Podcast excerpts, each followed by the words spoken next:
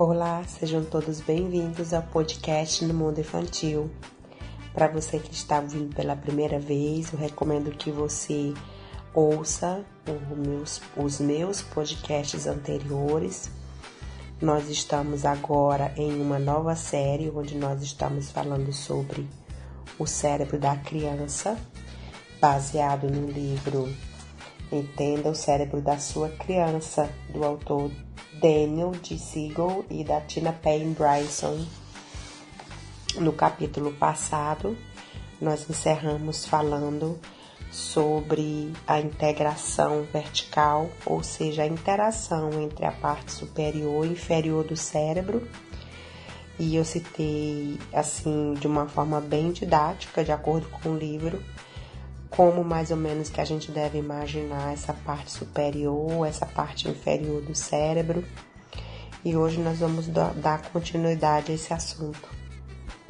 Então, quando a gente fala do cérebro da criança, nós devemos trazer essa informação, esses fatos para a realidade da criança, para que a gente entenda que a gente não pode criar grandes expectativas quando se trata de integração, quando se, se trata de comunicação, de um trabalho em equipe entre a parte superior do cérebro e a parte inferior do cérebro. O primeiro motivo onde a gente não deve é, gerar expectativas em relação à capacidade da criança Trata-se do desenvolvimento do cérebro. A parte inferior do cérebro da criança, quando nasce, ela está totalmente desenvolvida. Mas a parte superior do cérebro, ela ainda não está madura o suficiente. E de acordo com um podcast que eu fiz, em algum outro podcast, eu acredito que foi aí no primeiro podcast onde eu comecei falando sobre o cérebro, a informação é que o cérebro ele só fica maduro quando essa criança atinge a idade dos 25 anos de idade, segundo pesquisas feitas pelos cientistas. A parte superior do cérebro, ela ainda está em uma construção intensiva durante os primeiros anos de vida da criança. E aí, quando ela chega na adolescência, ela começa a se submeter a uma transformação no cérebro que vai continuar é, evoluindo até que chegue à fase adulta. Então imagina que você está aí na parte inferior do cérebro e é como se você estivesse em uma casa que está pronta ali na parte inferior, no primeiro andar. A casa está toda pronta, está cheia de móveis, mas quando você olha para cima ou quando você sobe a escada e vai para a parte de cima da casa, para o segundo andar, você descobre que ela ainda não está pronta, que tem ainda muita coisa para fazer, para construir. Você pode ver também que o teto não está pronto. No caso, as paredes não estão bem isoladas. Da, me da mesma forma acontece com o cérebro da criança, na parte superior do cérebro. Ou seja, é um trabalho contínuo, é um trabalho que precisa de tempo. Então vamos lembrar sempre que as capacidades, todas as capacidades da criança, o comportamento, as habilidades que nós queremos que a nossa criança mostre, como por exemplo, tomadas de decisões sábias, planejamento, controle sobre o corpo dela, os sentimentos, o entendimento sobre ela mesma, a empatia, a moral. Tudo isso é dependente de uma parte do cérebro que ainda não está desenvolvido, que é, no caso, o segundo andar da criança. Então, quer dizer que se o segundo andar do cérebro da criança, ou seja, a parte superior, do cérebro da criança está em fase de construção, significa dizer que ele não funciona o tempo todo ali naquela, naquele mesmo ritmo.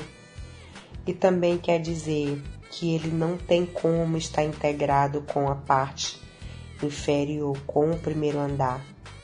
Por isso que muitas vezes a criança fica presa ali na parte inferior do cérebro, porque ela ainda não consegue usar a parte superior do cérebro, o segundo andar. E isso pode resultar em uma situação de fúria, é, pode ser também quando eles têm uma dificuldade de tomar decisões ou tomam decisões ruins, quando eles mostram também muita deficiência na empatia e na autocompreensão. É aquela, aquele tipo de situação, né, gente? Quando a criança parece ser uma criança egoísta. Se você pensar bem aí, geralmente as crianças entre 2 a 6 anos mais é, é mais forte nessa fase. Eu posso dizer isso porque eu trabalho com crianças de 1 a 6 anos, né? É muito forte essa questão da delas pensarem nelas mesmas. Elas têm uma facilidade muito grande, dificuldade, na verdade, de não compartilhar, de não dividir, porque elas têm essa deficiência na empatia, de se importar com o outro mas também não é o caso de você ignorar aquela situação de não trabalhar. A gente trabalha, no meu trabalho a gente trabalha também. Quando a gente percebe essas situações, a gente conversa com a criança, orienta e dá aquele suporte para que ela aprenda, é um processo. Além do que, os autores falam sobre a questão da autocompreensão, aquela compreensão de si mesma compreensão do que ela pensa, do que ela gosta, do que ela quer, de quem ela é. é a criança ela ainda está naquela fase do entendimento sobre si mesma.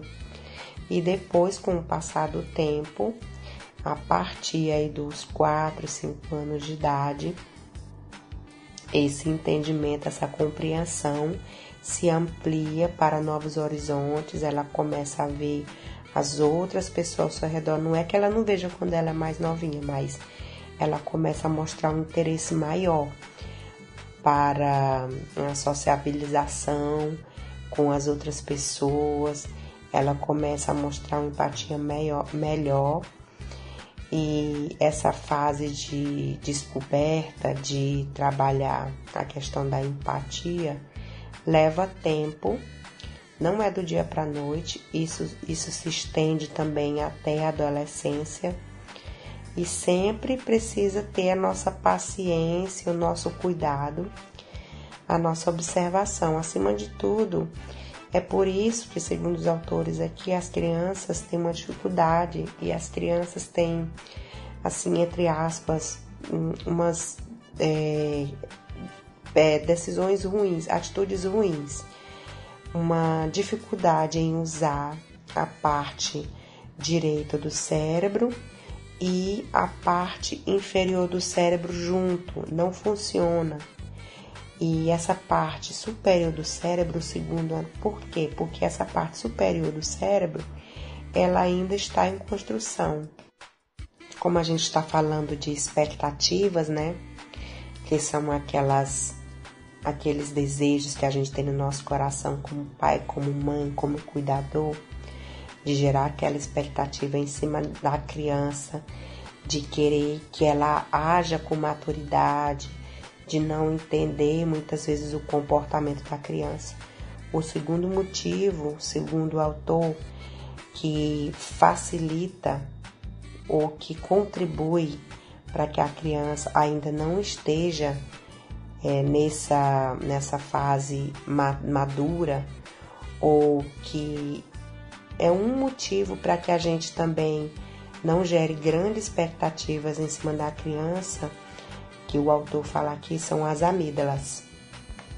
As amígdalas, elas têm uma forma mais ou menos e o tamanho também de uma amêndoa.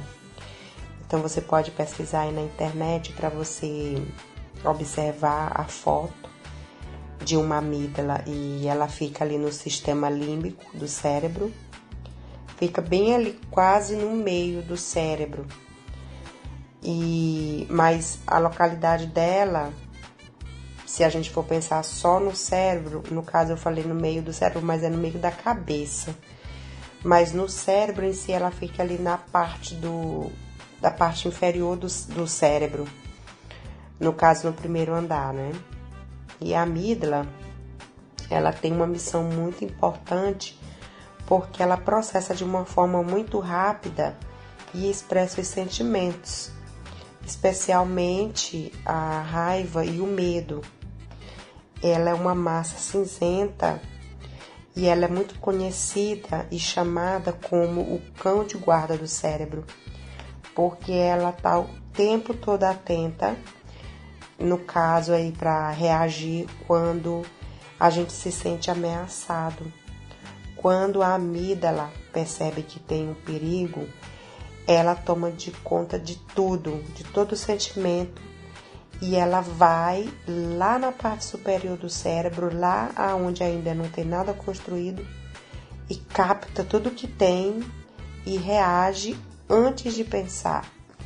Por isso que a criança tem aquelas atitudes é, sem pensar. Por isso que a criança geralmente age por impulso, porque as amígdalas dela ali tomam de conta, né? E não só na criança, mas também na gente como adulto, né? O próprio autor, ele fala de um exemplo simples, quando ele foi com o filho dele para a floresta e ele viu uma cobra. E a primeira coisa que ele fez foi gritar. Na hora que ele viu a cobra, ele gritou: "Pare!" Porque a amígdala dele reagiu. E ele fala que, por exemplo, que se a amígdala, a dele não existisse naquele momento, se ele tivesse que agir lá pela parte superior do cérebro, a parte do segundo andar do cérebro, ia ter ali um processo bem sofisticado de cálculo, de pensamento, de custos, e seria mais ou menos assim que o cérebro, o cérebro dele ia pensar. Oi, oi, oi. Ali tem uma cobra exatamente na frente do meu filho. Esse seria um bom caso, um bom exemplo para avisar ele.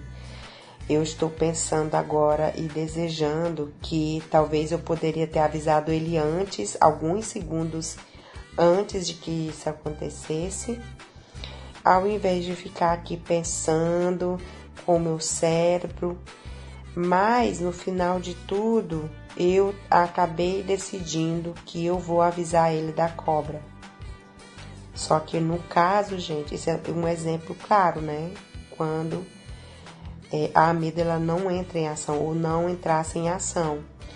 A primeira reação que ele teve com a amígdala funcionando foi de reagir, de fazer exatamente o que conscientemente ele teria feito se ele tivesse pensado.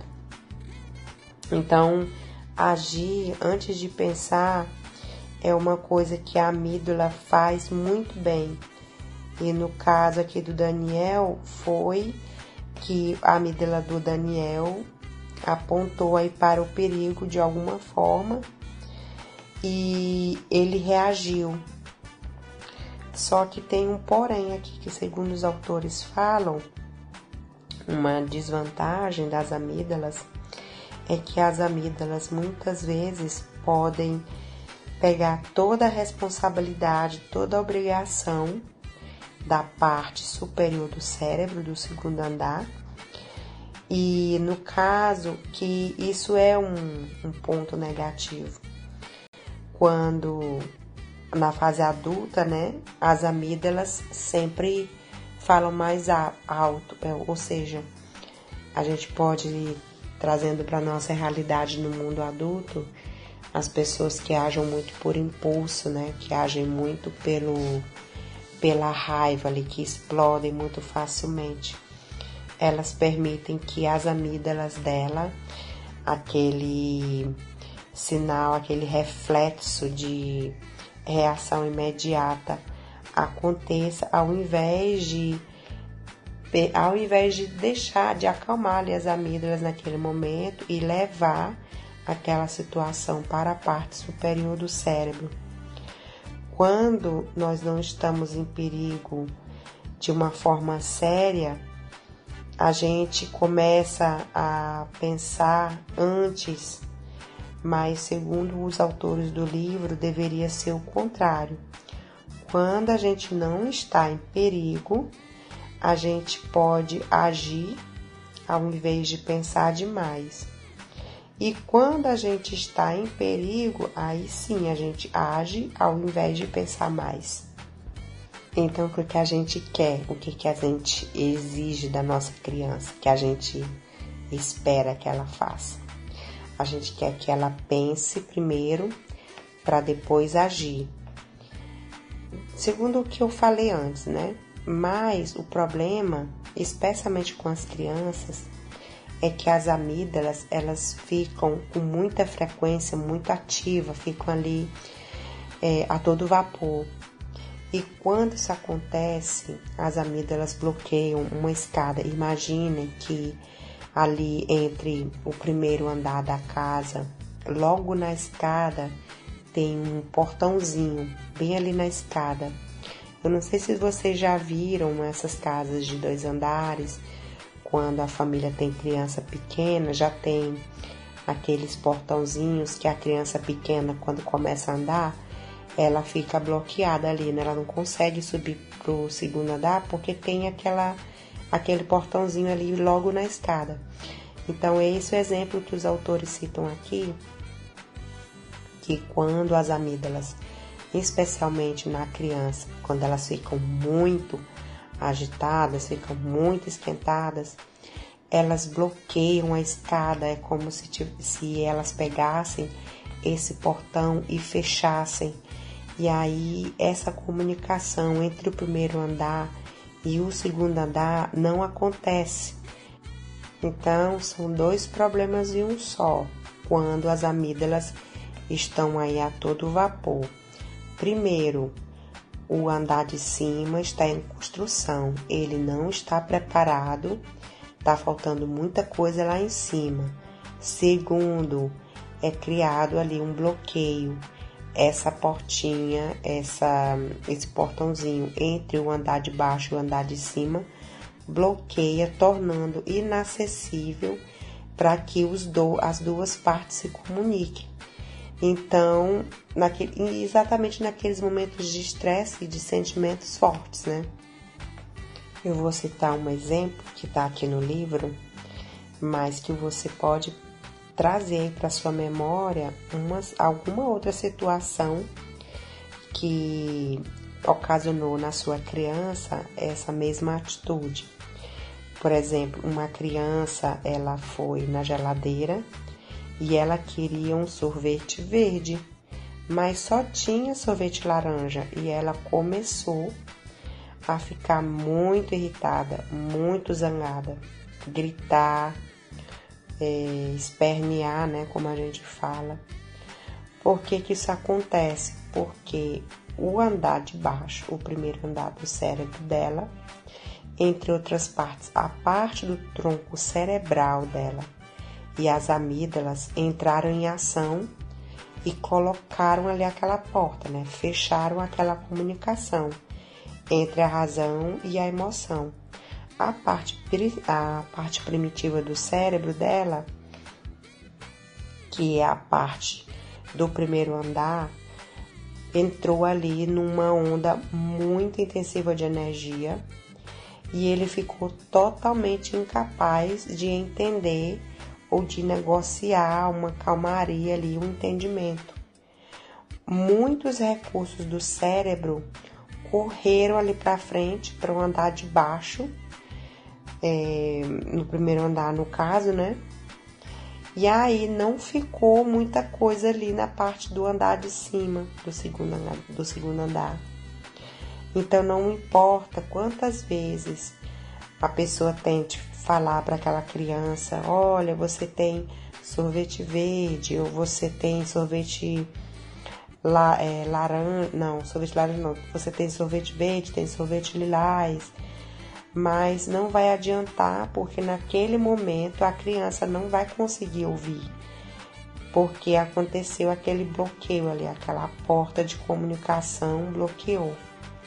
E é provavelmente por isso que muitas vezes, quando a criança quer alguma coisa, é, já voltando aí para você, né, para que você lembre agora das situações onde a criança joga alguma coisa no ar, joga o brinquedo, joga uma pedra, joga o que ela tem na mão, ou então ela pega alguma coisa e joga, joga em você ou joga em alguém, ou então quando ela grita próximo de você ou próximo de alguma outra pessoa.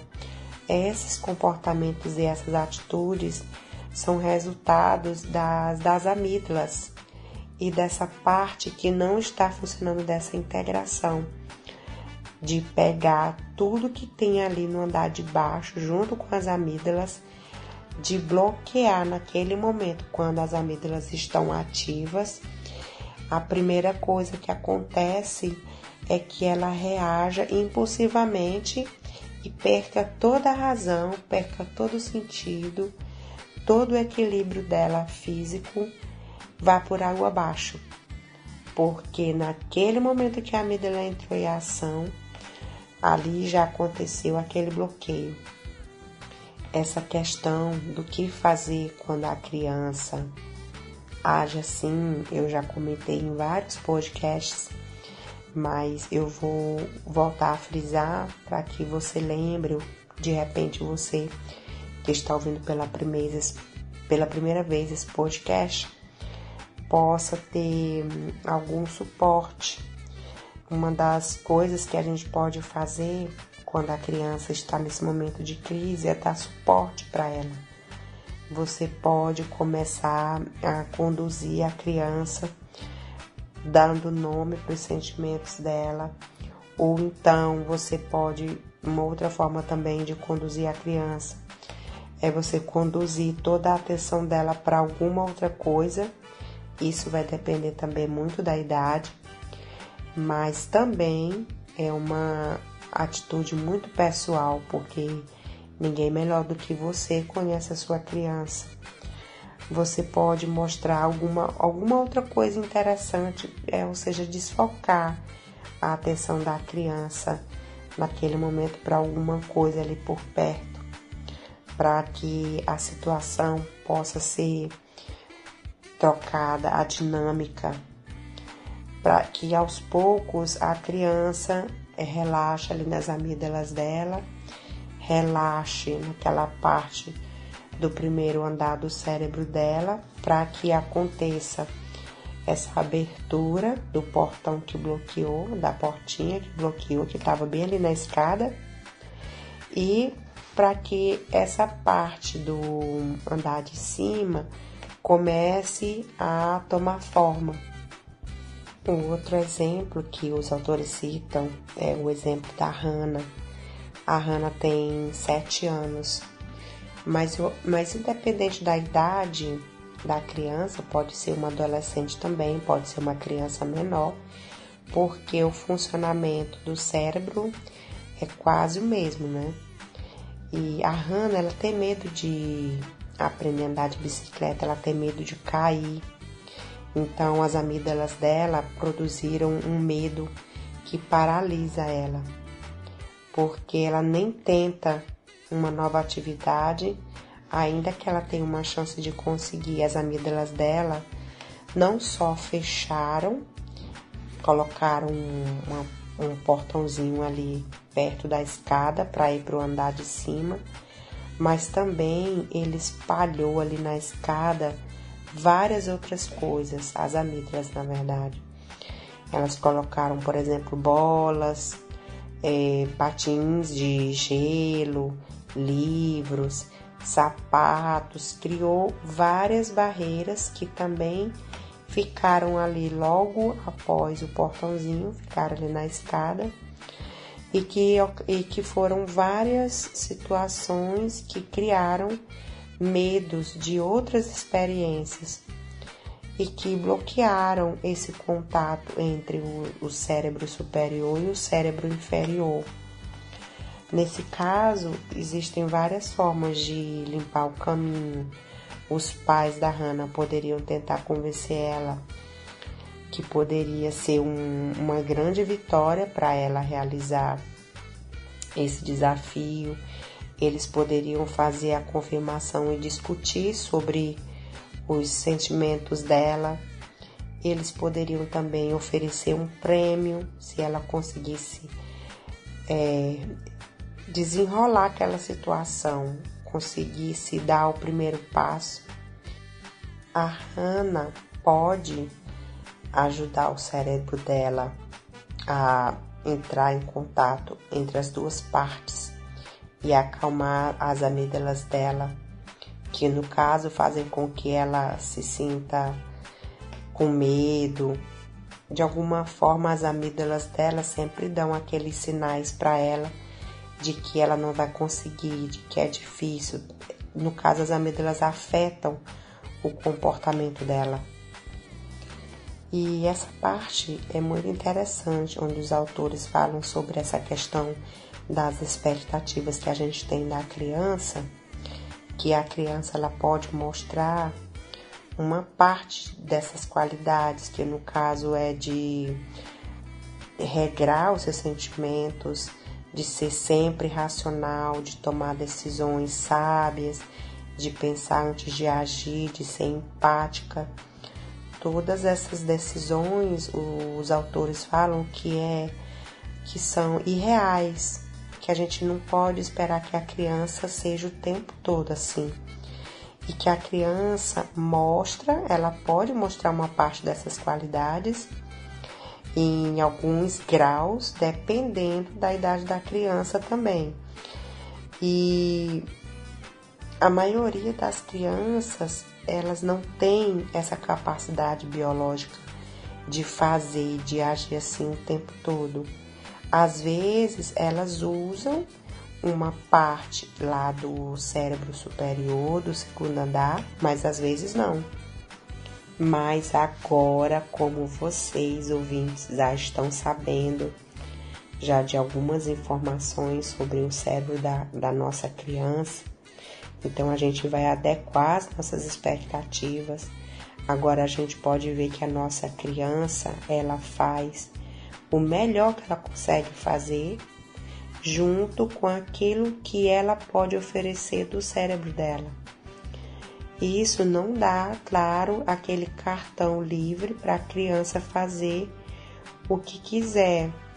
Mas a gente, como cuidador da nossa criança, como responsável, nós temos um motivo mais forte para ver que a nossa criança ela está desenvolvendo as capacidades dela que vai resultar num comportamento adequado.